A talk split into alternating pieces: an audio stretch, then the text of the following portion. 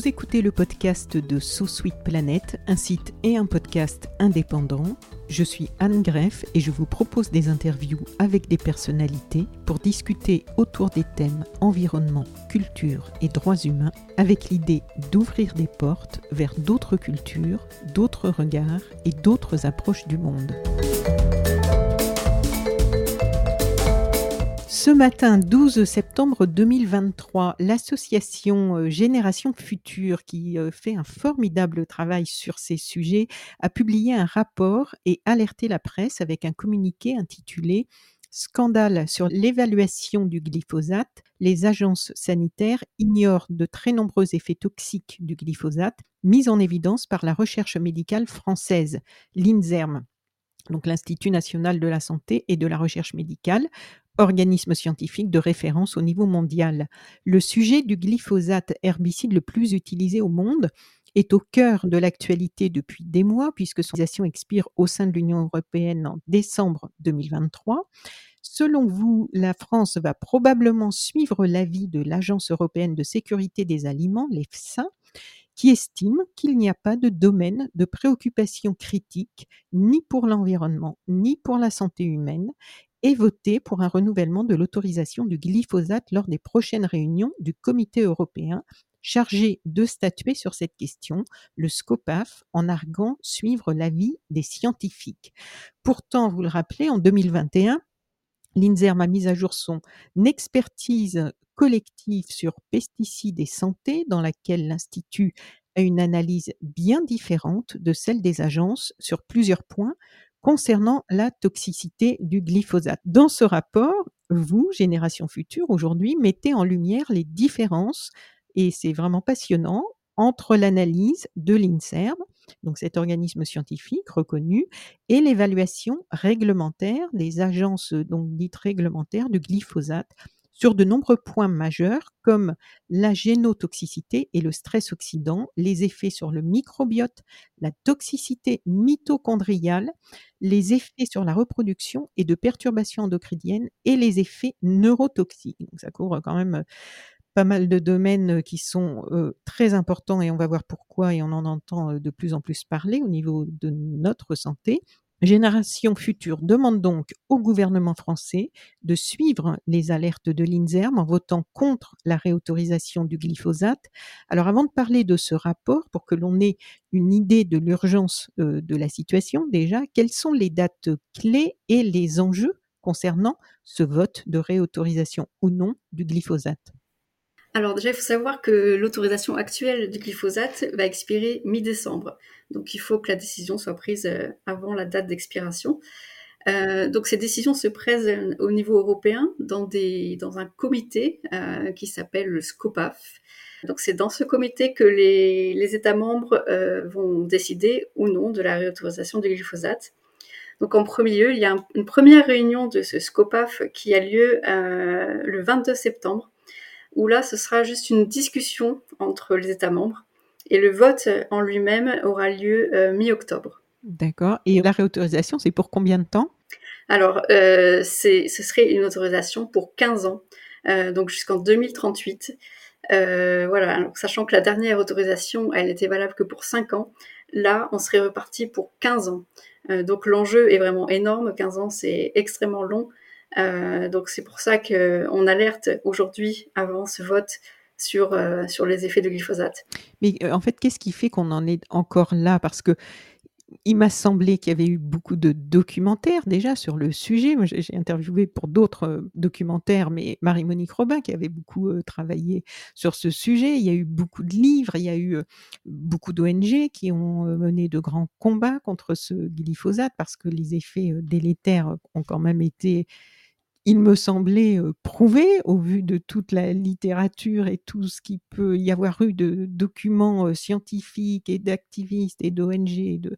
Je, croyais que c'était un petit peu enterré, enfin que ça y est, on avait gagné, que c'était... Et, et, régulièrement, on voit ressortir ce dossier glyphosate beaucoup de, de chercheurs, d'agriculteurs ont fait des expérimentations pour prouver qu'on pouvait avoir des alternatives, parce que si j'ai bien compris, on nous oppose toujours le fait qu'on ne peut pas faire sans.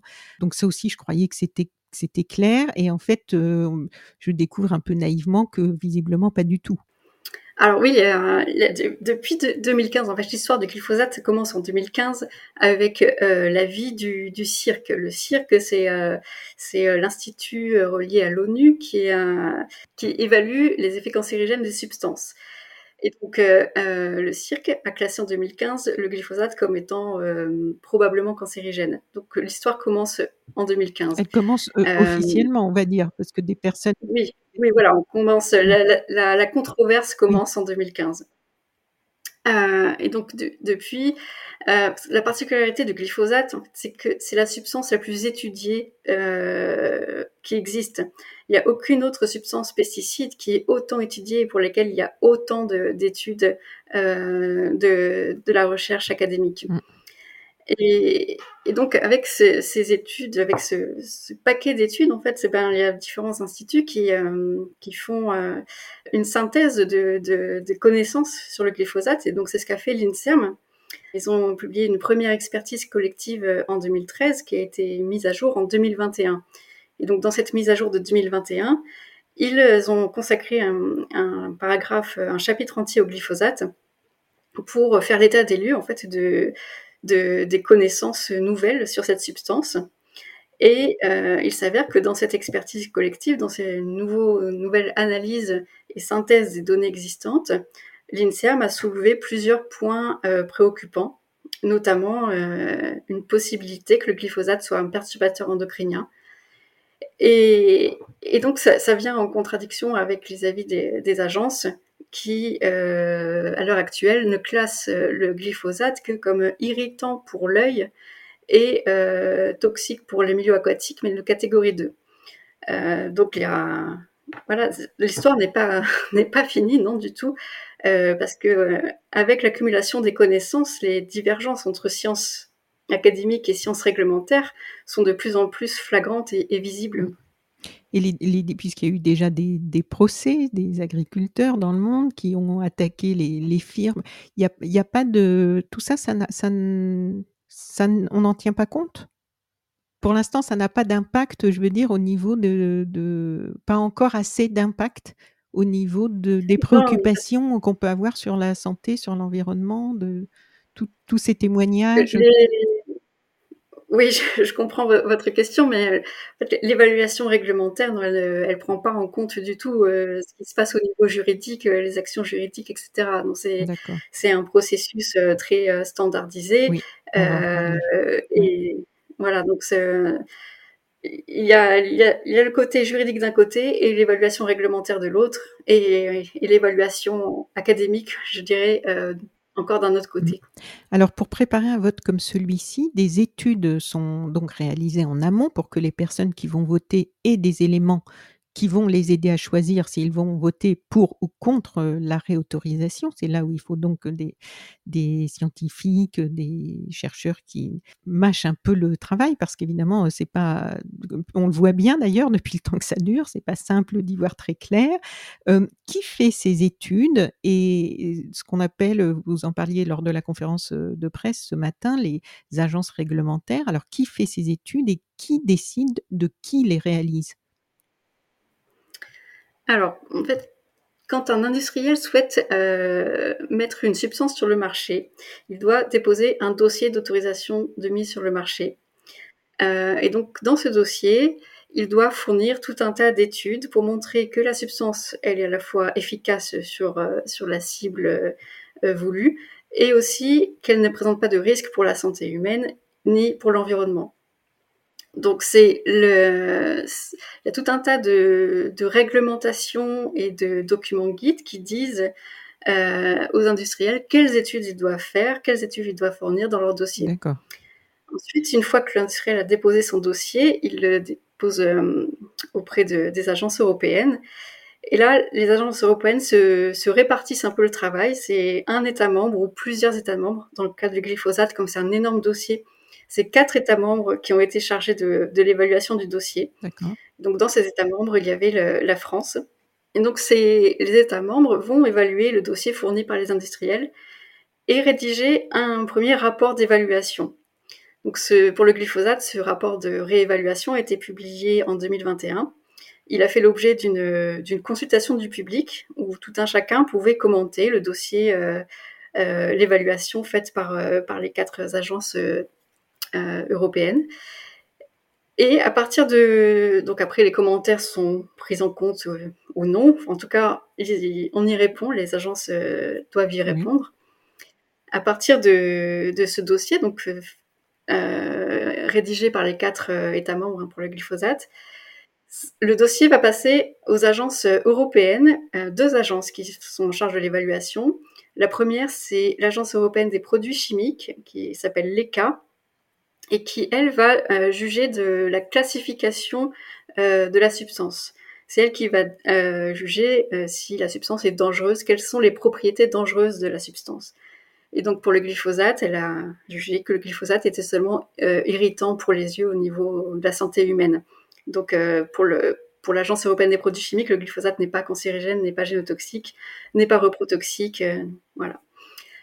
Et ensuite, la dernière étape, c'est donc euh, l'Agence européenne euh, de sécurité des aliments, l'EFSA, qui va euh, fournir son, avis final donc sur l'évaluation du risque, sur le risque que, pose le glyphosate selon les usages demandés par l'industriel.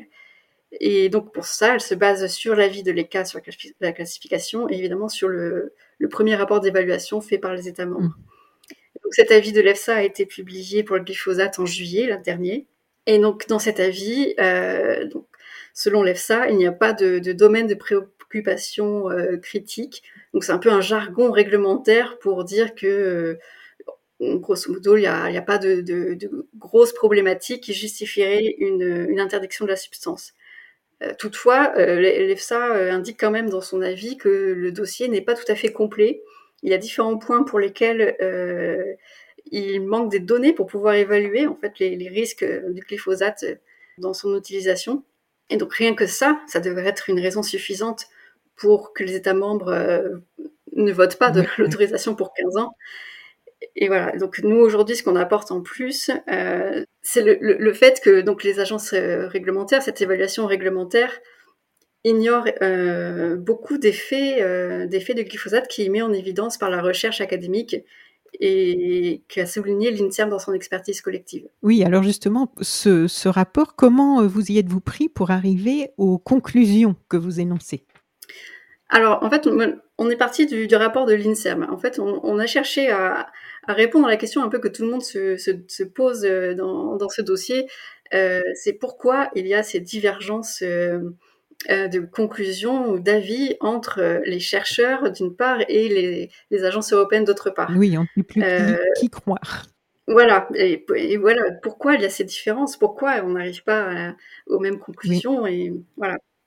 Donc, moi, je, on est parti de, du rapport de l'INSERM. Euh, on a lu en détail ce rapport, on a euh, noté tous les points que l'INSERM soulevait, mmh. Et on a cherché à comprendre comment euh, ces points euh, avaient été traités dans le dossier réglementaire, pour voir si, si, effectivement ça avait été traité, si, comment ça avait été jugé par les agences réglementaires. Et en particulier, comment les études euh, que cite l'INSERM dans son expertise ont été prises en compte dans le, dans le dossier réglementaire, si elles, ont, elles sont présentes dans le dossier déjà et si elles ont été analysées et prises en compte. Donc on, a noté pour, pour chaque point, l'INSERM, euh, sur les, points qu'on a étudiés, a cité 45 études. Et sur ces 45 études, il n'y en a qu'une seule euh, qui est jugée comme pertinente et fiable dans le dossier réglementaire. Euh, ça veut dire que les 44 autres études sur lesquelles l'INSERM se base pour son expertise sont jugées par les agences comme euh, soit pas pertinentes, soit pas fiables, soit elles sont carrément absentes du dossier. Et donc c'est une première, euh, une des premières explications pour, euh, qui, une des premières raisons qui explique euh, ces différences de conclusion, c'est que les, les, agences réglementaires et les chercheurs ne se basent pas sur les mêmes, les mêmes études oui. en fait pour arriver à leurs conclusions. Oui. dans le dossier réglementaire, les, pour l'évaluation réglementaire, les agences vont euh, évaluer la, fiabilité, la pertinence de toutes les études qu'ils ont. Pour ça, ils ont un peu une, grille d'évaluation Et, pour eux, euh, une étude est, jugée très fiable et très pertinente lorsqu'elle correspond, lorsqu'elle suit une ligne directrice, euh, des lignes directrices éditées par, l'OCDE. C'est des normes en fait qui, nous disent comment l'étude doit être conduite point par point de façon très détaillée. Et donc, les, industriels en fait, qui fournissent les études de toxicologie sont obligés de faire leurs études en suivant ces normes. Donc, c'est pour ça que les études industrielles sont toujours euh, considérées comme euh, très fiables et très pertinentes par euh, les agences réglementaires parce qu'elles suivent ces normes. Le problème, c'est que les études faites par les chercheurs académiciens, on va dire, eux, ils vont, ils vont faire leur étude en, en respectant des principes de base de, de la recherche, des, des, bonnes pratiques pour faire une étude, mais sans forcément suivre à la lettre ces, euh, ces normes de l'OCDE. Et du coup, euh, les, les, agences réglementaires, quand elles vont voir arriver ces études, elles vont se dire ah bah non, euh, celle-là, elle, elle respecte pas ce point-là. Il euh, n'y a pas le nombre d'animaux exact qu'il faut, il n'y a pas la, la durée, il n'y a pas euh, je sais pas quoi ou je sais pas quoi. Du coup, la, fiabilité de l'étude euh, va être dévaluée, jugée moins fiable que l'étude équivalente de, fournie par l'industrie. Et au final, euh, quand on a euh, autant d'études, euh, il faut chaque étude a un poids et les, études des industries ont énormément de poids et font pencher vers la, la balance, euh, vers euh, la conclusion qu'il n'y a pas d'effet. D'accord. Alors justement, ces, études, euh, et vous, c'est ce que vous avez pointé, hein, c'est un peu ce qui manque, on va dire, pour parler simplement, par rapport au fait que vous pouvez conclure que les dossiers ne sont pas complets aujourd'hui. Donc, euh, ces études qui ont été ignorées dans l'évaluation parce que euh, jugées non pertinentes, j'aimerais bien euh, que l'on reprenne un par un les six points très importants, parce que moi, c'est ce matin ce qui m'a vraiment euh, interpellé et euh, inquiété. Si vous voulez bien nous en dire quelques mots de chacun des points, je vais mettre le lien hein, dans le texte qui accompagne le podcast pour celles et ceux qui nous écoutent, pour télécharger le rapport. Et en fait, bon, quelquefois les rapports, on, part en courant euh, quand on n'est pas euh, soi-même expert, mais là, il y a un petit tableau qui est vraiment très très clair et très simple, avec deux colonnes pour chacun des six domaines la colonne INSERM, donc ce que dit l'INSERM, et de l'autre côté l'EFSA et l'ECA. Le premier point euh, donc euh, sur lesquels euh, on voit que les avis divergent, donc on a génotoxicité et stress oxydant. Donc selon l'INSERM, qui prend en compte 18 études universitaires et indique que le glyphosate peut induire un stress oxydant et des dommages génotoxiques pouvant conduire à l'apparition de mutations et de cancers. Bon, ça nous interpelle forcément. Et dans la colonne de droite, je vous laisse nous faire le rapport. Eh ben alors, dans les, dossiers réglementaires, donc les 18 études euh, citées par l'INSERM euh, sont jugées euh, non fiables ou non pertinentes ou, de qualité moyenne et du coup n'ont un poids extrêmement faible par rapport aux, études industrie, industrielles disponibles. Euh, du coup, la conclusion des, des agences, c'est que le, le glyphosate euh, euh, n'est pas génotoxique. Et, et, sur les 18 voilà. études considérées par l'INSERM, euh, dans la colonne de droite, on voit l'EFSA et l'ECA ne retiennent aucune de ces études, euh, aucune étude universitaire pour leur évaluation et considèrent, je lis le communiqué, et considèrent que le glyphosate induit peut-être un stress oxydant, mais n'est pas génotoxique. Et qu'est-ce que ça veut dire en fait génotoxique? Parce que, ah oui, j'ai pas précisé, vous êtes euh, docteur en pharmacie et toxicologue pour Génération oui, Future. Oui. Voilà. Non, mais pour dire aussi que vous savez un petit oui. peu de quoi vous parlez vous-même. Oui, ben je, je, je, sais bien de quoi je parle, parce qu'en fait, euh, avant d'être à Génération Future, euh, j'ai travaillé euh, 10 ans pour l'industrie. Donc, je faisais euh, moi-même les évaluations euh, du côté industriel. Et bon, à force euh, de voir, de constater les, les défaillances, euh, j'ai préféré quitter ce milieu et, et maintenant je travaille pour Génération Future.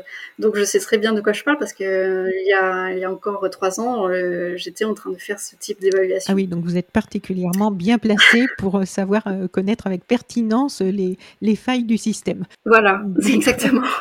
Donc la génotoxicité, en fait, c'est la, la capacité qu'ont les, substances chimiques à altérer la, structure de l'ADN Euh, et bon, la, cellule, a la capacité de, réparer euh, quand il y a des, erreurs sur l'ADN. Mais des fois, euh, bah, dans la réparation, la cellule se trompe et ça conduit à une mutation euh, qui cette fois est permanente. Et, donc ça, ça peut, être l'élément déclencheur euh, d'un cancer. Donc la génotoxicité, c'est un point extrêmement important et, et c'est euh, une grosse source de divergence euh, entre les, les euh, la recherche et les agences. donc on a noté que les agences ne prennent pas en compte les mêmes, les mêmes études que, que les chercheurs de l'INSERM. Et également, moi, ce que j'ai noté, en fait, quand j'ai lu le rapport de l'INSERM et, et, le dossier réglementaire à côté, c'est que l'INSERM fait le lien, en fait, euh, il y, a, y, a, un mécanisme d'action qui, qui, est connu pour, pour provoquer de la génotoxicité, c'est le, le, stress oxydant. Le stress oxydant, c'est la capacité à, à dérégler l'équilibre euh, des, des substances oxydantes dans la mmh. cellule. Et ça provoque, c'est connu pour être une des raisons euh, euh, conduisant à de la génotoxicité. Et donc l'INSERM note qu'il y a beaucoup d'études qui, montrent que le glyphosate est responsable d'un stress oxydant et fait le lien avec, euh, avec euh, les autres études qui montrent que le glyphosate est génotoxique. En fait, on a un mécanisme d'action possible qui explique pourquoi le glyphosate est génotoxique.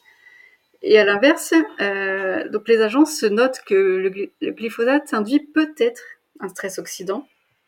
Donc il y il y a quand même le peut-être, euh, parce que euh, l'effet n'a pas été retrouvé dans toutes les études disponibles, mais ça c'est euh, c'est courant en fait quand on évalue une substance, euh, que les protocoles sont différents, on ne retrouve pas forcément les mêmes résultats dans chaque étude. Et surtout, donc elle note quand même que ça, ça, a une capacité à générer un stress oxydant, mais ne fait aucun lien ou minimise le lien entre génotoxicité et stress oxydant.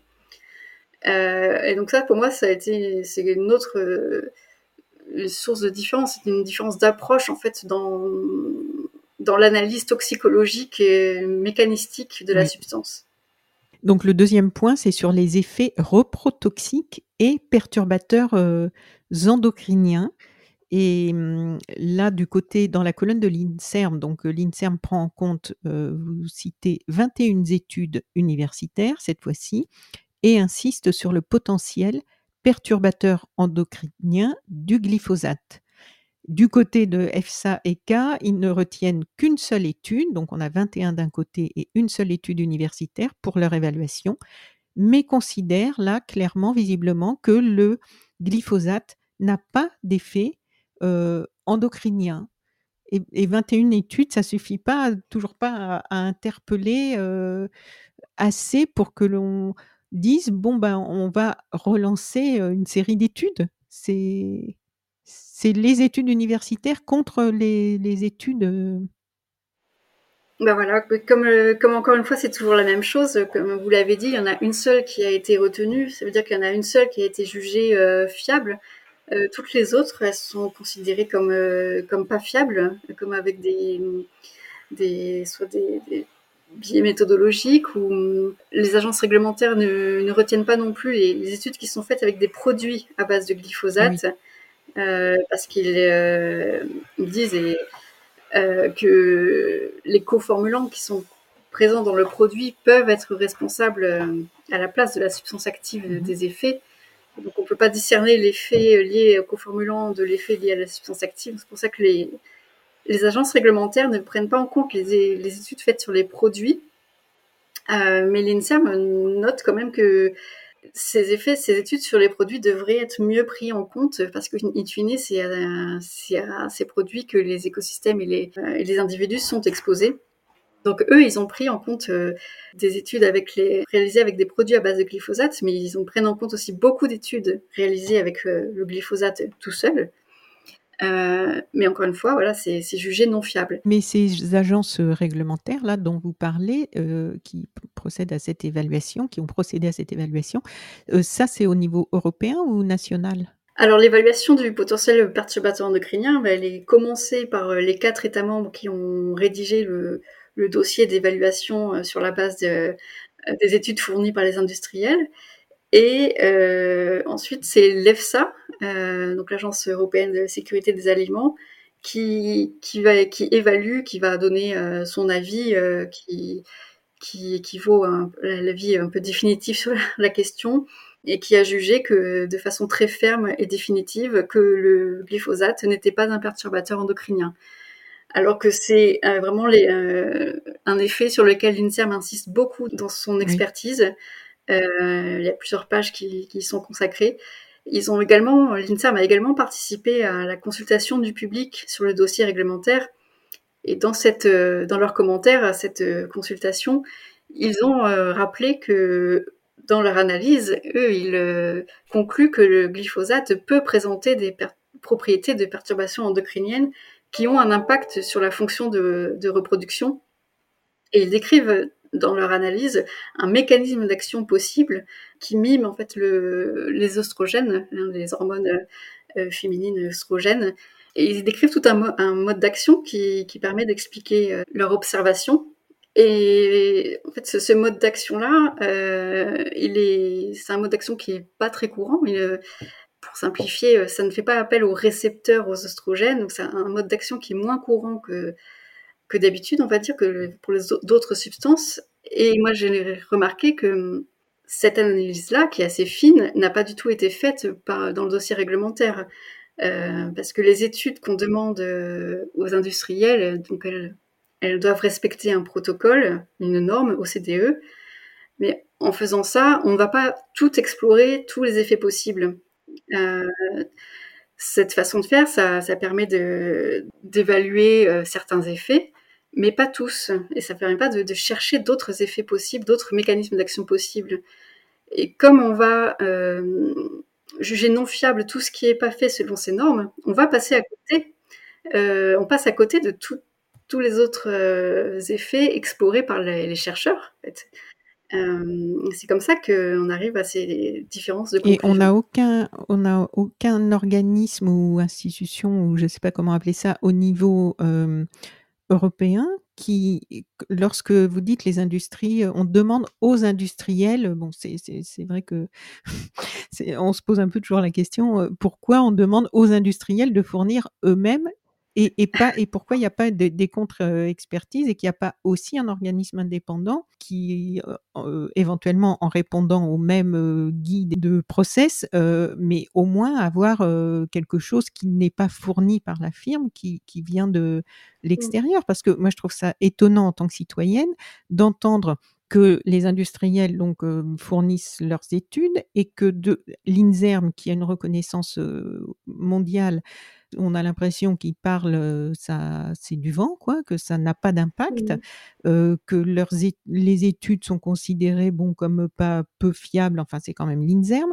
Et alors, est-ce qu'il n'y a pas, la deuxième question pour moi, est-ce qu'il n'y a pas au niveau européen d'autres, dans d'autres pays, euh, structures au même niveau que l'INSERM de reconnaissance et qui, du coup, en, conjuguant, moi je vous dis ça vu ma petite position, parce qu'il y a des choses qu'on comprend pas en tant que citoyen. Et je me dis pourquoi il n'y a pas plusieurs organismes comme l'INSERM et en faisant un peu bloc ensemble euh, pourrait donner du poids à ces études qui n'arrivent pas à être euh, reconnues.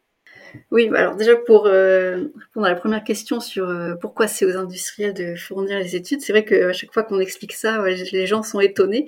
Mais c'est comme ça que marche le système. En fait, c'est pas que pour le glyphosate, hein, c'est pour euh, euh, chimiques, euh, pesticides, biocides Oui. ou autres euh, autorisées et évaluées en Europe. C'est aux industriels de fournir Mmh. les études.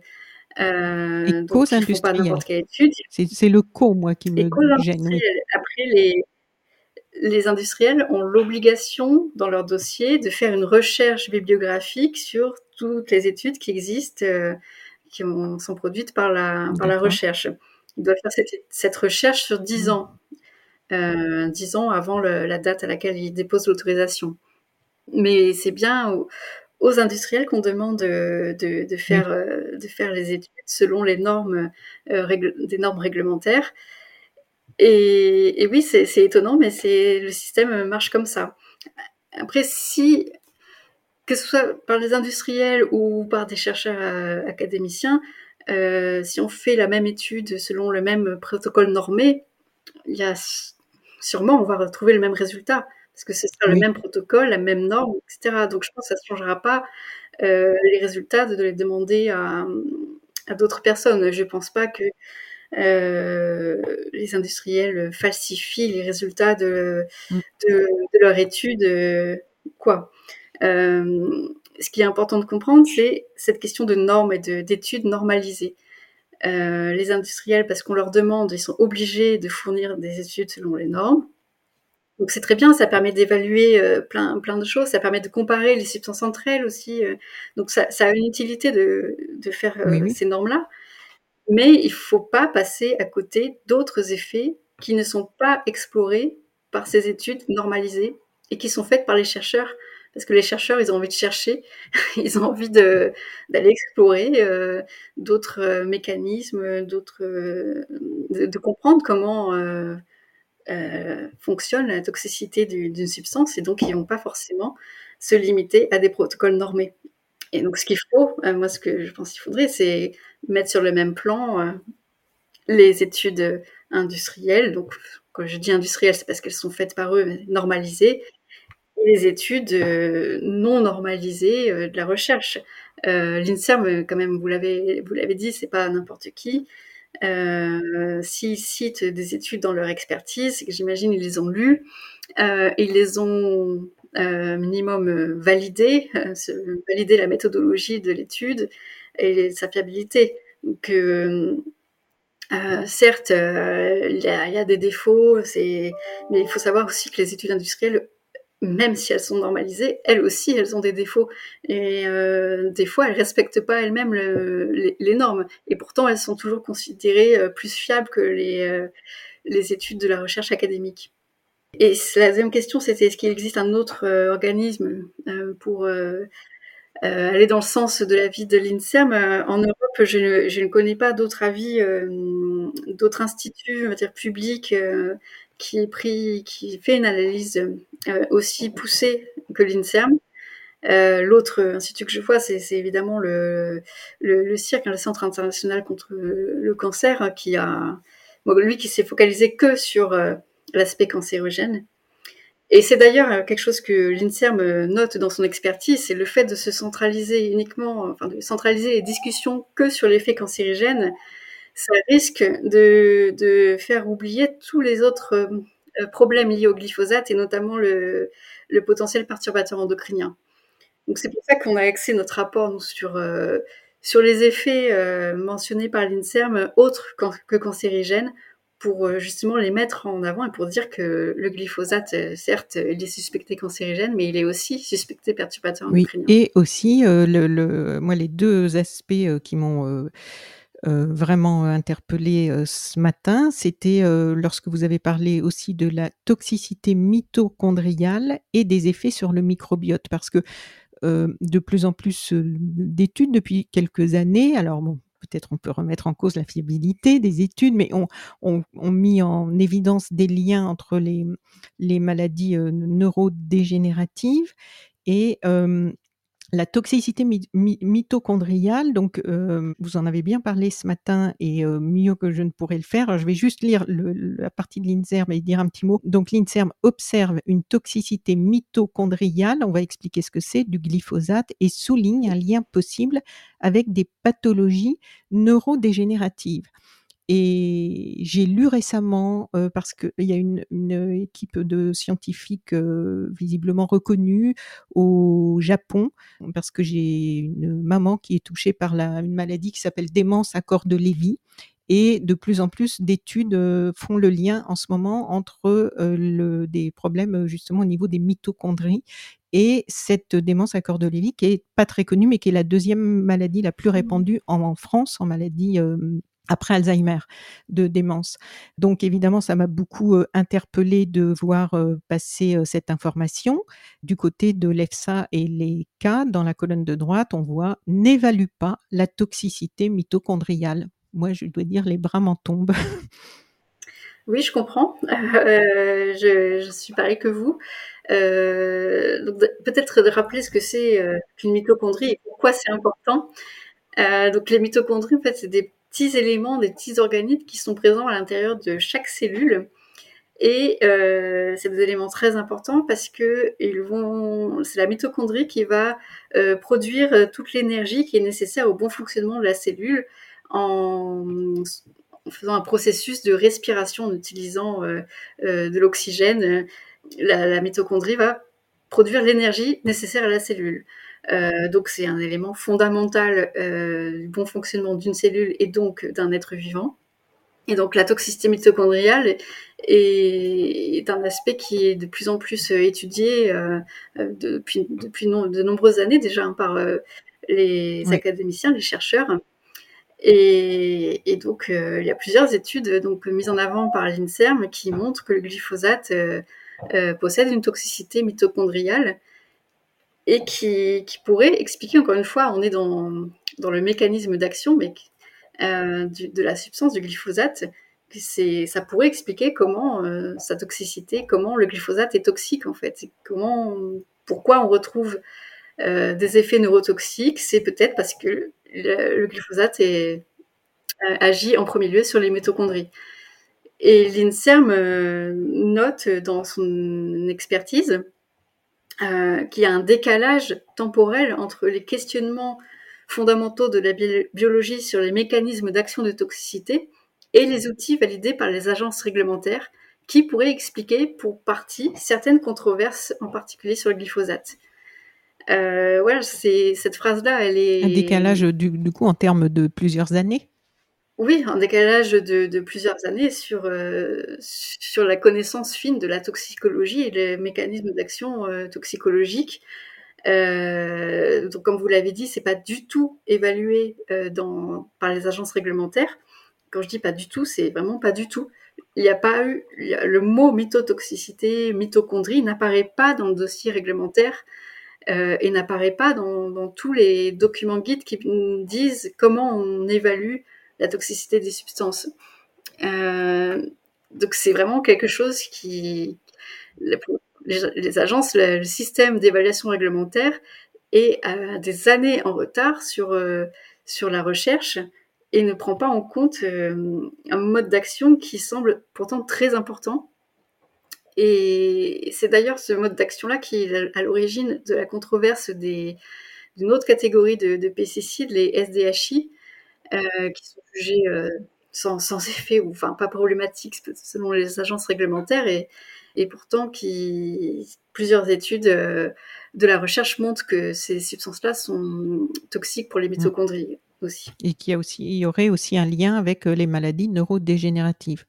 Oui, oui l'INSERM le rappelle dans, dans son expertise hein, que que c'est de plus en plus admis qu'une toxicité mitochondriale, si on l'observe, euh, euh, c'est souvent relié à, des maladies neurodégénératives. C'est souvent, le, souvent le, point de départ des maladies neurodégénératives. Et ça dépend de qui et de quoi que qu'il y ait plus euh, autant d'années ce, décalage, parce que on nous met ça sur sur des, des, rapports, on étudie ça, on dit bah voilà il y a un décalage, mais alors bon qu'est-ce qu'on fait, qui peut faire quoi, est-ce que les citoyens ont un pouvoir pour faire avancer les choses plus vite? De, qui ça dépend? Qu'est-ce qu'on peut faire?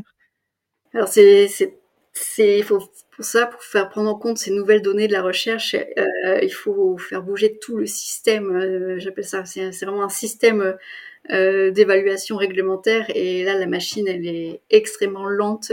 elle évolue très lentement. Et c'est pour ça qu'elle est des années, des années en retard sur les connaissances de la recherche.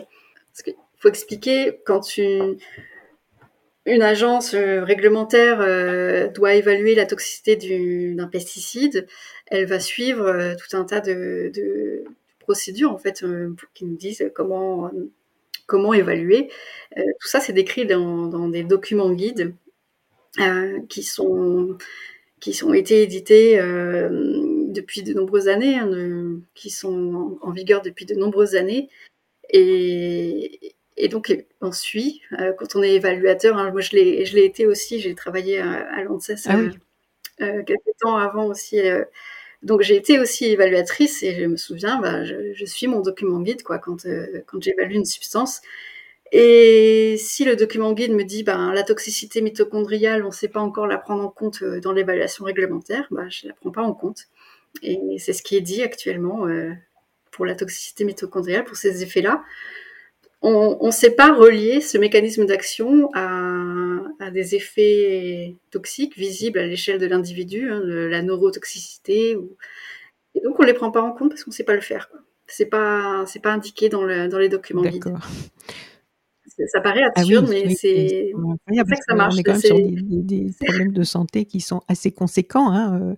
Euh, les, maladies neurodégénératives, aujourd'hui, on voit bien, enfin, tout le monde se, se, demande pourquoi, comment, comment on en est arrivé là, pourquoi il y en a autant. Euh, quand on voit tout, tout ce que ça déclenche comme souffrance, souffrance pour les personnes qui les vivent, souffrance pour les, pour les proches, euh, tous les problèmes dans les EHPAD. Enfin bon, c'est les, les, les, dégâts collatéraux de, de, de cette, euh, ce que j'appellerais cette négligence au départ, de ne pas vouloir prendre en compte, alors qu'en termes de, de prévention, ça semble tellement important parce que c'est quand même euh, ça touche une partie de la population tellement importante. Bon, enfin bref.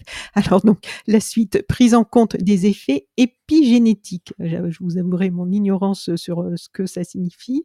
Euh, là, l'INSERM prend en compte cinq études universitaires et observe un mode d'action épigénétique du glyphosate et d'herbicides à base de glyphosate. Et de pareil, de l'autre côté, dans la colonne EFSA et ECA, il n'évalue pas les effets épigénétiques. De quoi s'agit-il? Alors, l'effet épigénétique, c'est euh, tout ce qui va influencer euh, l'expression des gènes, euh, sans modifier la structure de l'ADN, sans modifier les gènes. parce qu'il faut savoir que dans pour l'expression des gènes, donc il y savoir s'ils vont s'exprimer normalement, il y a le gène en lui-même, donc il s'exprime normalement, ou alors il y a une mutation, et donc là, il y a une défaillance. Ou alors, euh, c'est tout l'environnement autour du gène, l'environnement de l'ADN autour du gène, qui, qui va être euh, modifié, mais la structure de l'ADN euh, n'est pas modifiée. Mais ça, ça va moduler l'expression du gène. C'est-à-dire que, soit le gène il va être plus exprimé, soit moins exprimé que normalement. Euh, et donc ça, ça c'est aussi un mode d'action qui, qui, est de plus en plus euh, étudié est mis en avant et relié à, certaines pathologies euh, comme le diabète, l'obésité et même certains cancers. C'est-à-dire que le, euh, notre environnement, notre, notre exposome chimique va influencer sur l'expression des gènes, mais sans modifier la structure de l'ADN. Et donc, l'INSERM, dans, son expertise, euh, cite, comme vous l'avez dit, cinq études qui relatent de ce type d'effet euh, du glyphosate et des produits à base de glyphosate. Et donc encore une fois, c'est quelque chose qui, est assez récent quand même dans le domaine de la recherche, qui n'est pas du tout euh, évalué, euh, même pas abordé en fait par les, agences réglementaires. Donc voilà, on, passe à côté de ce type d'effet-là encore une fois. Et, on rappelle que quand même, si on réautorise euh, le, glyphosate, euh, on en prend pour 15 ans. Hein. C'est, on, a, on a le temps. Si au final, on se rend compte un jour qu'effectivement tous ces liens de causalité sont, peuvent être prouvés, acceptés, euh, reconnus par tous, on aura encore perdu beaucoup de, de temps. Et voilà, bon. Alors, les, l'avant-dernier domaine des six domaines, c'est l'effet sur le microbiote quand même très très à la mode en ce moment le microbiote, mais en fait ça fait des années aussi que des études ont démontré l'importance, le, le, deuxième cerveau, tout ça, l'importance du microbiote. Bien sûr. Pardon? Oui, oui, je, je confirme ce que vous dites. C'est c'est extrêmement important euh, d'avoir euh, un bon équilibre euh, du microbiote, de notre microbiote intestinal, comme vous le dites, sur le cerveau, mais aussi un déséquilibre du microbiote a été relié à des maladies auto-immunes, à, des maladies inflammatoires. Enfin, on commence à, cerner un peu l'importance qu'a ce microbiote sur notre santé. Euh, donc c'est pour ça que l'INSERM s'y intéresse euh, et, s'y intéressé aux effets du glyphosate sur le microbiote. Parce qu'en plus, le, glyphosate, il est, c'est une cible logique des bactéries. Euh, le glyphosate, il est censé être destiné pour tuer des, mauvaises herbes, donc sur, le, sur les plantes. Il va cibler une enzyme qui est exprimée par les plantes. Mais cette enzyme, elle est aussi exprimée par certaines bactéries et certaines bactéries de notre, microbiote. Donc c'est normal que euh, le glyphosate va, va agir sur euh, une partie de notre population, la population microbienne. C'était attendu. Et on peut euh, peut-être il faut comment parce que c'est vrai on met l'herbicide donc on voit pas forcément le lien en quoi ça va agir dans notre microbiote mais parce qu'en fait ça, ça passe dans ces plantes après nous consommons mais ça passe aussi dans les cours d'eau ça passe partout en fait. Oui, oui, le glyphosate, on le retrouve un peu partout dans tous les compartiments de l'environnement et on est à peu près tous euh, exposés et on contient à peu près tous euh, une infime quantité de glyphosate dans notre corps. Ça, c'est, on est exposé euh, quotidiennement à cette substance qui est, tellement utilisée qu'on la retrouve partout. même si c'est pas la plus persistante qui existe, loin de là, il y en a qui sont vachement plus persistants, mais le fait qu'on c'est la, plus utilisée. Et on en remet euh, des tonnes et des tonnes chaque année, ce qui fait qu'on est, on est tout le temps euh, exposé au, Il y en a plein glyphosate. Oui. Donc, Je crois qu'il y a une, une, une, étude euh, assez récente là sur le la, par rapport au nombre de cours d'eau, le pourcentage de cours d'eau en France. Euh, mais je n'ai plus les chiffres, je ne voudrais pas dire de bêtises, mais je me demande si c'est pas plus de 90% des cours d'eau dans lesquels on a, en France ou en Europe, dans lesquels on a trouvé du glyphosate alors c'était c'était en Europe et c'est dans les 70% euh, des cours d'eau euh, en Europe euh, contiennent du, du glyphosate, voilà, au-delà des limites de quantification mm, mm. des méthodes de laboratoire on a réussi à, en trouver dans 70% des, des, des cours d'eau qui ont été testés. C'est quand même euh, énorme. Et donc, dans, donc, les effets sur le microbiote, alors là, pour citer, donc dans la colonne INSERM, on a prend en compte cette étude universitaire montrant une dérégulation du microbiote et regrette, donc l'INSERM regrette que ces effets ne soient pas pris en considération dans l'évaluation. Donc de l'autre côté, on a à nouveau l'EFSA et l'ECA ne retiennent aucune étude universitaire car les effets sur le microbiote ne font pas actuellement ne font actuellement pas partie du cadre de l'évaluation réglementaire des pesticides. Sujet suivant. Voilà, exactement. C'est vraiment l'exemple peut-être le plus euh, frappant euh, du décalage entre connaissances euh, scientifiques et, évaluation réglementaire. Euh, L'EFSA elle-même hein, reconnaît que oui, le microbiote c'est important. Euh, ils le disent eux-mêmes dans plusieurs documents. Ils le disent qu'il va falloir que ça soit pris en compte euh, dans les évaluations futures. Mais à l'heure actuelle, on ne sait pas, euh, on sait pas comment le prendre en compte. On ne sait pas. Il n'y a pas de, encore une fois, de documents guides qui nous disent comment, euh, comment évaluer, comment, oui. Euh, comment faire. En fait, c'est quand on retrouve un effet sur le microbiote, c'est comment évaluer les risques. Et ça, ils le disent. Euh, il y a plusieurs, euh, ils ont fait plusieurs réunions d'experts euh, pour pour arriver à cette conclusion. Pour l'instant, ils ne savaient pas prendre en compte dans l'évaluation.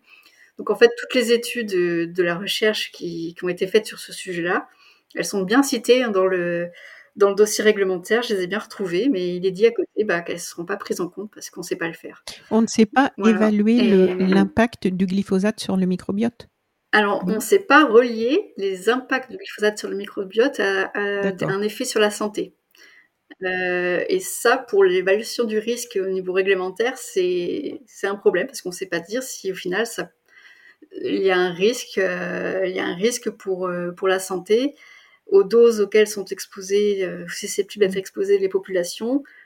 ils savent pas relier en fait ces effets sur le microbiote à des effets sur la santé parce qu'en plus c'est extrêmement complexe. Euh, toutes, les pathologies sont multifactorielles. Il y a euh, donc c'est très difficile de relier tel effet à ah oui, telle maladie. D'avoir la certitude que c'est ce, cette substance qui est seule, unique, responsable du.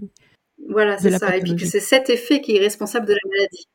Euh, ça, on ne sait pas encore faire le lien, mais on sait que un, on sait que une dérégulation du microbiote, c'est problématique, ça a été relié à plusieurs pathologies. Euh, deux, on sait que le glyphosate euh, agit sur le microbiote euh, et dérégule le microbiote. C'est déjà pas mal, oui. Pour moi, ça suffit pour, pour appliquer un petit principe de précaution et de dire qu'il faut limiter l'exposition au glyphosate. Mais pour les agences, ça suffit pas. Il faut il faut un lien encore plus euh, évident entre altération du microbiote et effet sur la santé et pathologie précise euh, pour que ce soit pris en compte. Et donc on termine le sixième domaine, c'est la neurotoxicité. Donc là, dans la colonne INSERM, on a prend en compte 9 études universitaires et indique que les GBH, les GBH, si j'ai bien vu un peu plus tôt. C'est le sigle anglais pour euh, produit à base de à glyphosate. base de glyphosate, voilà. Donc c'est pas le glyphosate pur, quoi. Voilà, Euh, c'est ça. D'accord. Donc, prend en compte neuf études universitaires et indique que les GBH ainsi que le glyphosate seul modifient les concentrations de plusieurs neurotransmetteurs dans différentes régions du cerveau chez les rongeurs. Du côté EFSA et K, sans surprise, on termine dans la même euh, lignée que les cinq domaines précédents, ne retiennent aucune uni- étude universitaire pour leur évaluation et affirment qu'il n'y a pas suffisamment de preuves d'un effet du glyphosate et des GBH sur les neurotransmetteurs. Bon, Oui, on termine euh, de la même manière. euh, Oui. Une différence dans les dans l'analyse et l'interprétation des études. ouais. Et alors, il y a ces six domaines, mais vous, vous précisez aussi que euh, sur le, en fait, ce que vous mettez en avant par rapport à ce sur, sur quoi l'alerte doit être sonnée, à savoir que le dossier euh, d'évaluation n'est pas complet. Et beaucoup de domaines n'ont pas été évalués, par exemple, et pas des moindres, hein, parce que par exemple, vous dites que les effets du glyphosate sur la biodiversité n'ont pas été évalués, et donc euh, ces effets-là sur la biodiversité, quand on sait, on connaît toutes les alertes sur la chute de la biodiversité qui menacent euh, euh, notre humanité aujourd'hui, euh, donc ils n'ont pas été évalués, ce qui a été dénoncé par l'INSERM, et, et on se demande comment on peut arriver à un vote aussi important au niveau de toute l'Europe pour 15 ans sans tenir compte de ce type d'impact euh, qui nous concerne tous et aujourd'hui euh, qui est quand même une préoccupation euh, majeure avec le réchauffement climatique. Oui, alors pour, pour préciser, c'est euh, là c'est pas l'INSERM qui, euh, qui est alerté sur, euh, sur ça, Ah. c'est l'EFSA euh, elle-même, Ah. euh, donc Ah, bah, l'agence c'est bien. évaluatrice hein, européenne, qui, qui dit dans ses conclusions qu'il n'y a pas de domaine de préoccupation euh, critique, que, que ça va, mais en même temps elle dit qu'on n'a pas tout évalué parce qu'il manque des, des données. Et sur les effets sur la biodiversité, c'est encore une question de on ne sait pas comment les évaluer. Euh, parce que comment on évalue euh, l'impact d'une substance sur euh, la nature, sur les, êtres vivants dans les écosystèmes? En fait, on va prendre espèce par espèce. On va évaluer le risque pour les poissons. On fait des études sur les poissons, puis on évalue le risque sur les poissons d'un côté. Ensuite, on va évaluer le risque pour les invertébrés, les crustacés, etc. D'un côté, on va évaluer le risque pour les abeilles de l'autre côté mais sans faire le lien entre tout Mm. ça. Les approches Et- en silo qui commencent à être beaucoup Voilà, dénoncées. Oui. C'est complètement euh, déconnecté de, de ce qui se passe euh, dans, dans Dans la nature, quoi, dans la oui. réalité. Euh, encore une fois, c'est des méthodes qui sont modélisées, normalisées, et, euh, et encore une fois, c'est ça, ça a un bon côté aussi de faire comme ça, ça permet de d'avoir la même approche pour tout le monde. Tout le monde sait comment il faut faire. Ça permet de comparer la toxicité des substances entre elles, mais c'est déconnecté de ce qui va se passer dans la réalité. Et sur la biodiversité, on, encore une fois, ce que dit l'EFSA, c'est qu'il n'y a pas de document guide qui permet d'évaluer euh, euh, les effets sur la biodiversité. Mais ça, c'est pas que euh, sur le glyphosate, c'est un peu toutes les substances. Sauf que là, le glyphosate, il y a quand même pas mal d'alertes aussi du côté euh, éco, écotoxicité, donc toxicité euh, euh, sur les organismes aquatiques, sur les abeilles aussi. Oui. et donc, l'EFSA regrette que ça n'a pas pu être évalué et, et dit qu'il faudra plus d'études ou de documents pour, pour que cette évaluation se fasse un jour. Quoi. Mais vous avez cité ce matin une étude sur les, les truites et le- une, une découverte d'e- de- d'effets euh, transgénérationnels? Oui, alors ça, c'est la- c'est l'ANSES qui a publié cette étude euh, en en 2022. Parce que l'ANSES est une agence réglementaire, mais elle fait aussi euh, de la recherche Mhm. un peu.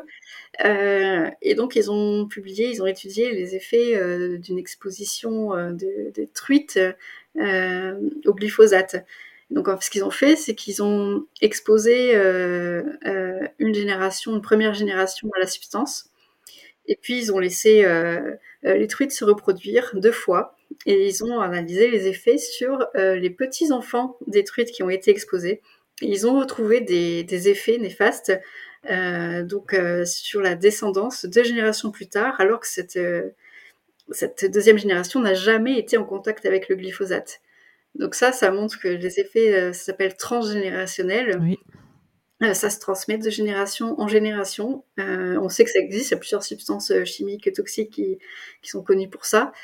et c'est, un, typiquement, ce sont des effets perturbateurs endocriniens qui sont responsables de, de ça. Donc c'est assez cocasse de voir que la, la, la partie de l'ANSES qui fait des re, la recherche ait publié cette étude, alors que de l'autre côté, la partie réglementaire de, de l'ANSES dit que le glyphosate n'est pas un perturbateur endocrinien et, et ne pose pas de risque pour euh, le milieu aquatique. Les, les infos n'ont pas l'air de bien passer euh, entre les différents départements. Oui. Bon, alors c'est pas encore pris en compte. Oui. voilà. Euh, lors de la conférence de presse ce matin, euh, Michel Rivasi, euh, qui est très engagée depuis très longtemps sur tous ces sujets, députée européenne Europe Écologie Les Verts, elle s'est dite très inquiète. Est-ce est que c'était par rapport à, ce que va voter la France, à, un risque d'une position de la France qui serait pour la réautorisation du glyphosate? Oui, d'après ce qu'on sait, la France va probablement suivre euh, l'avis de, l'EFSA et donc cette fameuse phrase qu'il n'y a pas de domaine de préoccupation critique.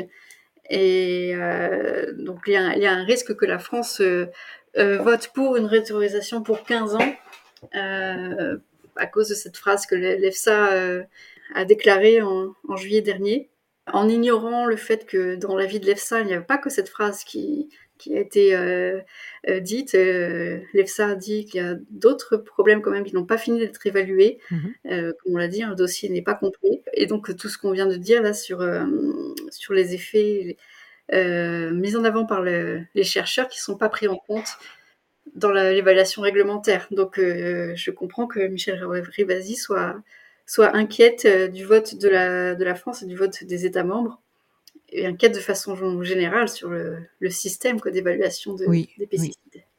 Et est-ce qu'il y a une possibilité de... quelles sont les, les, dates donc par rapport à ce vote et est-ce qu'il y a une possibilité qu'il y ait euh, que, que, ces alertes, est-ce qu'il y a des précédents? Est-ce qu'un vote comme ça peut être reporté pour que des, des éléments complémentaires soient ajoutés au dossier ou est-ce que c'est...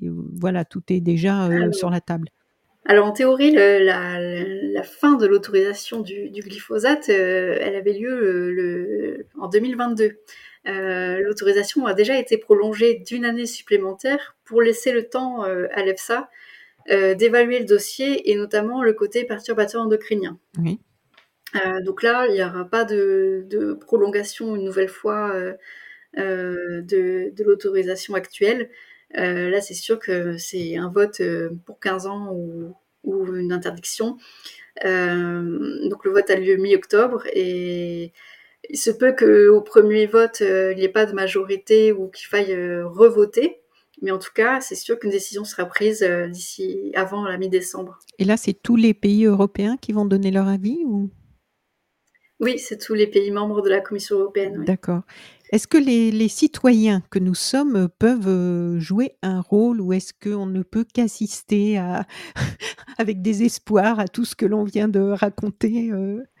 Alors oui, il y a quand même des... on a développé un, un, petit outil pour, pour permettre aux citoyens de, d'interpeller les membres du gouvernement français mmh. euh, pour leur dire de ne pas voter pour la réautorisation du glyphosate donc ça s'appelle Chèque ton politique. On le retrouve sur notre site internet. Oui.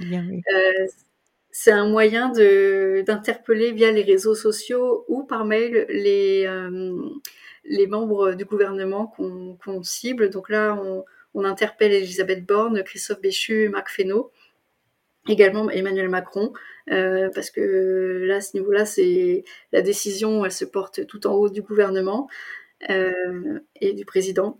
Donc euh, il y a quand même euh, quelque chose qu'on peut faire euh, pour qu'ils lisent au moins ce qu'on a à dire et qu'ils qu'ils lisent surtout ce que l'Inserm a analysé et pour qu'ils prennent leurs décisions en se basant vraiment sur toute la science et pas que sur la science réglementaire. Oui, voilà. C'est ce que que l'on espère. Est-ce que, heu, je peux vous demander ce que vous pensez vous des parce qu'en fait à chaque fois, heu, on nous dit: «Mais il faut prolonger parce que, heu, les agriculteurs ont besoin de ce glyphosate». Est-ce qu'aujourd'hui c'est un argument qui est toujours, vraiment recevable? Est-ce que vraiment ça mettrait, les agriculteurs en difficulté? Ou est-ce que les alternatives à votre avis, est-ce que vous avez eu l'occasion, c'est peut-être moins votre domaine, mais d'étudier, est-ce que ces Mmh. alternatives aujourd'hui sont valables, sont crédibles et est-ce que, on peut se passer, du glyphosate sans mettre tout ce secteur de l'agriculture en en péril? Alors je pense que si on interdit, heu, demain le glyphosate sans rien changer au système, heu, agroalimentaire, heu heu, ça va pas marcher effectivement. C'est tout un système qui qu'il faut changer, d'agriculture intensive? heu, d'agriculture et agroalimentaire. Il faut évidemment, voilà, tout le système, basé sur la la monoculture, l'agriculture intensive, ça peut pas marcher sans pesticides. Heu, c'est extrêmement dépendant aux pesticides. Quand on a une énorme monoculture sur plusieurs hectares, heu, c'est extrêmement vulnérable oui. heu, à tout toutes, les maladies, des plantes. Donc il faut, il faut changer tout le tout le système, Oui. agricole actuel. On peut pas effectivement interdire sans sans rien changer à côté. Et sans accompagner et donc il faut les et sans agriculteurs, oui. accompagner évidemment, il faut, ce qu'on ce qu'on demande, c'est qu'évidemment que les agriculteurs soient soient accompagnés et qu'ils puissent, vivre décemment de de leur métier. Ce qui n'est pas le cas aujourd'hui. voilà, ce qui ce qui est pas le cas aussi. Après effectivement sur les alternatives, comme vous l'avez dit, c'est pas ma spécialité, mais je lis Oui. quand même les rapports de l'INRAE et l'INRAE, heu, a publié un rapport, heu heu, cette année sur il se posait la question 0 pesticide d'ici 2050, est-ce que c'est possible? Heu, ils ont établi plusieurs scénarios et ils ont établi que oui, c'est possible, mais avec une volonté politique forte et constante dans le temps. Sans volonté politique de changer le système actuel, on s'en sortira pas sans pesticides Et effectivement. là, est-ce qu'une volonté politique nationale peut suffire ou c'est impossible sans une volonté politique européenne? Parce qu'on connaît la PAC, ça peut ça. commencer, heu, ça peut très bien commencer au niveau national. Heu, on peut très bien, être leader aussi, heu, sur, heu, sur cette question-là et après il faut, il faut que ce soit harmonisé au niveau européen, pour éviter les les problèmes de concurrence et Oui, c'est ça qui est compliqué. Mais oui, oui. Mais la volonté politique, on on l'a aujourd'hui ou pas? Là, pas du tout, non. Là, pour l'instant, non, pas clairement non. Et donc si si on interdit, heu, si les États membres, c'est très peu probable malheureusement, heu, inter interdisent le glyphosate, ça peut-être ça forcera à, initier ce changement qui est nécessaire pour se passer des pesticides. Moment, si rien ne change, si on n'interdit rien et si d'un côté on change pas le modèle agricole non plus, ben, c'est le statu quo, c'est le statu quo, on reste comme ça à épandre, des tonnes et des tonnes de pesticides chaque année et et et voilà, ri rien ne ch rien ne changera. Heu, donc peut-être que le le le début du changement peut commencer aussi par les interdictions de de pesticides, mais il faut que ce soit tout de suite, heu, énormément accompagné. Oui. Mais il aurait fallu que ce soit accompagné déjà depuis des années parce qu'aujourd'hui on en arriverait au des stade on années qu'on dit qu'il faut accompagner, donc il faut il y a plus de temps là, hein, il Oui. faut Dans tous il les faut domaines, accompagner. oui. Oui. Oh là là, bon, OK. Pauline Servan, un grand merci. On a fait beaucoup plus de temps, heu, que ce qui était prévu, mais je vous remercie, heu, de vraiment d'avoir, heu, joué le jeu, d'avoir continué parce que c'était très intéressant et ça fait longtemps, que je souhaite aborder ce sujet, mais il faut aussi des personnes pour en parler, heu, il faut tout pour que ça avance. Il faut des activistes, il faut des chercheurs, il faut des des gens pour le plaidoyer et pour le plaidoyer, il faut pouvoir, heu, argumenter, heu, avec une bonne, connaissance, déjà scientifique et puis aussi des autres domaines. Parce qu'en fait, il y a plein de domaines qui entrent en ligne de compte pour, parler de ces de ces sujets-là. Donc j'étais ravie, de voilà, de pouvoir, vous tendre le micro et partager avec nos auditrices et auditeurs, un petit peu de de votre, science et de votre expérience parce qu'en fait, ça, je l'ai découvert pendant le Mmh. podcast, mais je trouve ça d'autant plus intéressant et, et ça donne du poids aussi à la pertinence de tout ce que vous avancez, le fait que vous ayez été des deux côtés de, de la barrière, si on peut dire, et que vous connaissez Ouais, bien ce qui se ça. joue du coup des deux côtés. Voilà, donc vraiment un grand merci. J'espère que c'est, cet appel Bah, va être entendu et que progressivement, enfin le plus vite possible, même pas trop progressivement, euh, qu'on va arriver à des résultats par rapport à tous les sujets dont on a parlé aujourd'hui. Grand, grand merci, Merci et bonne continuation. Merci. Au revoir. Au revoir. Chères auditrices, chers auditeurs de So Sweet Planet, si cette interview vous a plu, vous pouvez maintenant soutenir mon travail sur Patreon. Je vous rappelle que je réalise seul tous les contenus des podcasts et du site internet sosweetplanet.com et je suis indépendante. Vous pouvez donc soutenir mon travail sur Patreon par une contribution ponctuelle ou à partir de 3 euros par mois. Vous aurez accès à des contenus exclusifs et à vos épisodes de podcast sans publicité. Vous trouverez le lien vers mon Patreon dans le texte de cet épisode. Vous pouvez cliquer sur le lien, vous accéderez à la page du Patreon de So Sweet Planet sur laquelle je vous explique pourquoi j'ai besoin de votre soutien et vous pourrez voir un petit peu comment ça se passe. Donc n'hésitez pas, à tout de suite.